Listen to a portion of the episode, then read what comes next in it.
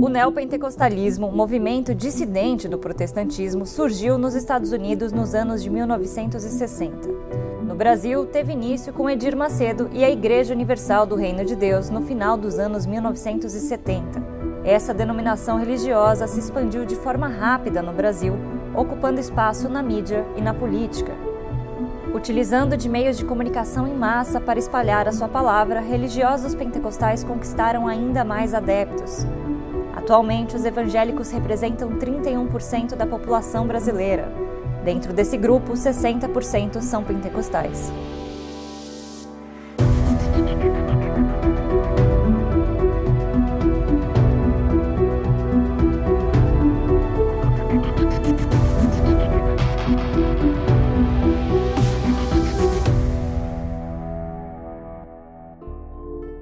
Os evangélicos não são todos iguais. Isso é muito importante ter muito claro. Muitas pessoas às vezes falam evangélico, então imagina todo mundo de uma única forma, uma única maneira de agir, de pensar, e não é. Existem, quando falamos de evangélicos, as igrejas históricas tradicionais, as igrejas que derivam diretamente da reforma, que são as igrejas luterana, metodista, presbiteriana, depois a gente tem as igrejas pentecostais tradicionais, que são a Assembleia de Deus, que é a maior igreja evangélica do Brasil, e a Congregação Cristã do Brasil.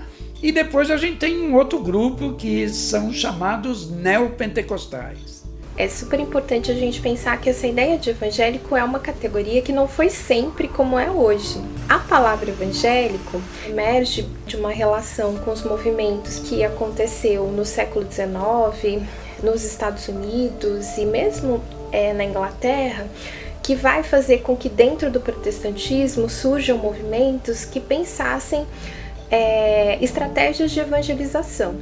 Considerando que a gente está falando do Brasil, é que necessariamente o protestantismo vem não é, dentro do movimento missionário, né, os primeiros protestantes que chegam aqui chegam por conta dos processos políticos de embranquecimento da nação, né? Então vem os europeus, vem os norte-americanos da Guerra da Secessão, então tem toda uma questão racial e racista, né, que necessariamente traz o movimento, o protestantismo para o Brasil. Mas quando ali, né, é, no final do século XIX, início do século XX, chegam esses missionários e essas missionárias desse revivalismo que já era pentecostal, a ideia de evangélico, a ideia de evangelizar outras pessoas é fundamental. A Igreja Universal faz parte da chamada terceira onda do movimento neopentecostal no Brasil. Essa nova vertente enfatiza os processos de cura e milagres e tem como principal característica a identificação com a teologia da prosperidade, que condiciona o fracasso e a pobreza à falta de fé do indivíduo, ignorando o contexto socioeconômico local. E a grosso modo, é uma doutrina que diz que o fiel, quanto mais sacrifício ele fizer, mais ele vai ser beneficiado. Quanto ele mais der, mais ele vai vai ganhar. Quanto mais dinheiro você doar, mais você vai receber e vai mudar a sua vida. Então é uma tese de que a riqueza é um, é um bem, é uma benção de Deus, né? Ao contrário do que algumas outras igrejas até apregou, que na verdade você tem que agir corretamente para depois ganhar o reino dos céus. Então eles pregam o reino do, dos céus aqui na própria, na própria terra, né? A teologia da prosperidade, ela começa ali nos Estados Unidos, né, para variar. Todas essas coisas, na maioria delas, são é, coisas muito trazidas dos Estados Unidos, ali nos anos 50, e ela tem uma configuração muito específica que é essa ideia de confissão positiva. A pessoa crente, para ela alcançar determinada coisa, ela tem que ficar repetindo que ela vai ter aquela coisa. A é, teologia da prosperidade, então, eu acho que ela é super voltada para essa materialização, né? E para essa coisa dos bens é, materiais, mas não só. Os bens materiais, eles estão na chave dessa coisa que realmente indica e faz você entender é, se a pessoa realmente é filha de Deus ou não. E eu não estou aqui passando, querendo passar pano para a Igreja Universal, porque eles pedem mesmo muito dinheiro.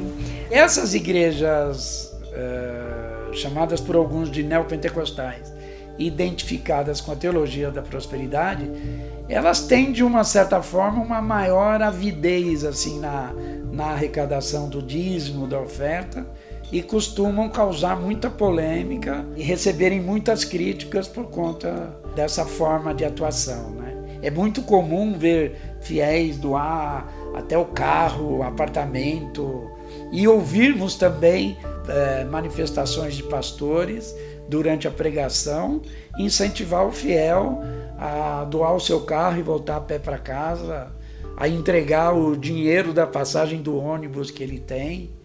Então havia um, um ex-bispo da, da Igreja Universal que saiu há pouco tempo que dizia que se você, na pregação, se você entregar o seu carro aqui e ir embora, depois você vai ganhar uma Lamborghini.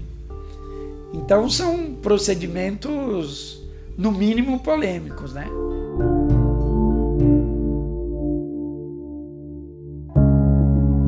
Teologia da prosperidade, então, eu acho que ela consegue ajeitar muito bem toda a ideia de meritocracia e, e uma série de outras dimensões que atravessam a, a, as linguagens econômicas liberais e, e atualmente neoliberais. A gente vive num, num, num sistema econômico que é capitalista, neoliberal. E quando você é jogado para dentro desse sistema, né, a igreja chega ali oferecendo uma visão de mundo onde é, só depende da própria pessoa a saída daquela condição de miséria. Você não ataca as condições de produção das desigualdades. Você fala para a pessoa o seguinte: se você se tornar um empreendedor, se você é, tiver muito foco, tiver muita determinação, estabelecer um objetivo certo é, e correr atrás dele, é, você vai você vai prosperar na vida. É uma forma de você salvar a você e a sua família de uma situação é, de pobreza. A teologia da prosperidade, então, tenta inserir nessa configuração econômica quem estava muito à margem dessa configuração econômica. Nas minhas pesquisas, necessariamente, eu acho que eu tentei demonstrar muito isso. Né? Você não tem teologia da prosperidade se você não fizer uma gestão muito importante das posições de gênero, do modelo de família e, consequentemente, dos mecanismos de controle de natalidade. Porque para você pensar necessariamente uma ascensão social das pessoas, você precisa que essas pessoas controlem fundamentalmente a quantidade de filhos que elas vão ter. O aborto, a vasectomia e a adoção já foram temas muito promovidos por Edir Macedo bispo aconselhava membros e pastores da Universal a não terem filhos para ser possível uma dedicação maior à pregação do Evangelho, como escreveu o próprio religioso em sua autobiografia. Por outro lado, a adoção era incentivada, principalmente para famílias estáveis financeiramente. O aborto era uma posição defendida antigamente por, por Edir Macedo, mas que não tinha a ver com a liberdade da mulher, né? Era uma mais uma defesa do, do combate à pobreza, né? Assim, é muito cruel falar isso, né? Às vezes é um pouco até difícil. Mas a questão é que, assim, ele defendia que a mulher fizesse um aborto se ela não tivesse condições de criar um filho. Porque aí a vida daquela família ia se tornar uma grande miséria e é o, o oposto da prosperidade que se prega, né? E atrapalhar o planejamento familiar. A vasectomia, sim, entra nesse, nesse, nesse bolo como forma de fazer planejamento familiar.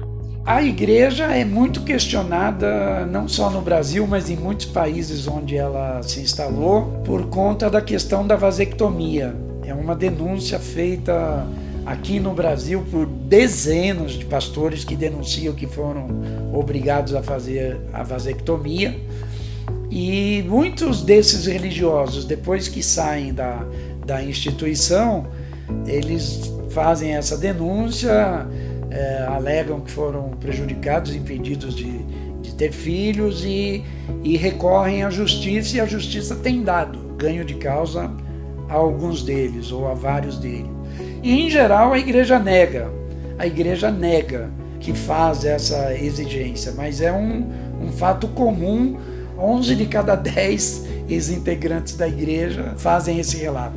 Existem de fato alguns que dizem não ter sido obrigados a, a fazer a vasectomia, mas a maioria sim. E uma das razões, segundo esses ex-integrantes, era para que os pastores, os bispos e pastores, tivessem muito mais tempo para se dedicar à igreja, em vez de se dedicar à família, se dedicar aos estudos da criança. A mãe e o pai que tem que acompanhar estudos de uma criança, educação de uma criança, não conseguem ficar é, 20, 20 horas por dia a serviço da igreja. Além do suporte espiritual, as igrejas também têm como finalidade conceder apoio social e cultural. Ao todo, a Universal tem mais de 20 programas sociais destinados aos fiéis, que contam com 257 mil voluntários no país. A IURD oferece desde cursos e orientação jurídica ou psicológica aos mais variados serviços, como corte de cabelo, manicure e até aulas de alongamento, sempre seguidos por oração. Além dos programas econômicos e sociais, a Universal também promove espaços para acolhimento emocional. Mais de uma dezena desses projetos são voltados para o apoio de pessoas em situação de rua e químico-dependentes. Também ampara mulheres vítimas de violência e iniciativas voltadas à ressocialização de egressos do sistema prisional. Esses projetos, então, eles são projetos que pensam muito a questão da formação, por exemplo, em São Paulo, né, que é a sede mundial da Igreja Universal, a gente tem ali no Brás um prédio que fica atrás do Templo de Salomão e que é muito anterior ao Templo de Salomão, que é um prédio de 12 andares em que você tem muitos cursos é, profissionalizantes de estética, esses cursos que a gente pode pensar que remete muito aos cursos que se tem no Senai, por exemplo, cursos de secretariado, os cursos de técnico administrativo, cursos de língua. Então tem, eu acho que um processo é muito importante é, de profissionalização que necessariamente ajuda a, a construir a ideia de pessoa empreendedora. Aquelas pessoas que estão ali dentro da Igreja Universal, elas, elas são incentivadas a terem o seu próprio trabalho. O trabalho onde você é seu próprio patrão, onde você determina o, os seus horários, onde você emprega outras pessoas. Você é um empreendedor, né? Hoje em dia é, é, usa-se mais a palavra empreendedorismo. O emprego, ele é humilhante. É uma visão, se você olha assim, os discursos do Edir Macedo sobre trabalho, emprego, ele é quase marxista. Você está quase acreditando ali que ele leu Marx, ele só para ali na questão do sistema econômico da estrutura. Mas o emprego, ele é visto como uma humilhação, né? Porque você vai estar sempre servindo aos interesses de outra pessoa. E nesse processo, o que, que vai acontecer? Deus vai te ajudar, né? É, então, assim, essa conexão com a igreja é feita a todo momento de que você não pode se afastar da igreja. Se você consegue abrir o seu, próprio negócio, que continuar ali, porque senão o demônio vai continuar te tentando, você pode perder tudo. E aí esse estímulo de permanência dentro da igreja, ele é feito constantemente. A igreja atua onde? A igreja atua na formação, no treinamento e na rede porque você constrói também necessariamente uma rede significativa de pessoas que vão começar a frequentar aquele negócio, que vão dar visibilidade para aquele negócio. Então, tem uma rede muito importante que vai fazer com que necessariamente essas pessoas consigam de fato abrir o seu próprio negócio. Um outro projeto que eu acompanhei bastante também, que são os projetos de assistência a mulheres em situação de violência. Totalmente relacionado à Lei Maria da Penha, coloca advogadas, assistentes sociais, psicólogas, e que necessariamente estão nesse processo de realmente fazer com que essa mulher que sofre violência saia desse relacionamento, denuncie e que ela encontre nesses projetos de formação uma maneira de ter a sua autonomia econômica. E aí eu acho que isso é um ponto bastante ambíguo, porque a gente está falando posterior, por exemplo, aquele vídeo que circulou muito nas redes sociais, em todo quanto é lugar que o Edir Macedo fala sobre as filhas dele e ele fala assim: "Ah, eu não quis que elas estudassem muito, porque se elas estudassem muito, elas não iam aceitar ser submissas ao marido delas". E essa ambivalência está relacionada a essa questão de que se constrói sim uma posição e se constrói um conjunto de discursos que falam da manutenção dessa ideia de uma submissão dentro de um relacionamento, mas ao mesmo tempo se estabelece e se oferece é, possibilidades e condições para que essas mulheres se autonomizem e elas de fato se autonomizam. De acordo com dados da Igreja Universal, em 2018, cerca de 11 milhões de pessoas foram alcançadas por esses programas. Apenas no período da pandemia, quatro projetos foram lançados, expandindo a sua atuação em meio à crise econômica e à vulnerabilidade social, ocupando espaços negligenciados pelo poder público. Além da criação de uma comunidade colaborativa de fiéis que se empenham no sentido de evangelizar e aumentar essa rede de influência, a Igreja Universal também se expandiu para outros centros de poder e atualmente está presente nos três órgãos máximos do país: Planalto, Congresso e Tribunais Superiores. Esse é o tema do próximo episódio dessa série.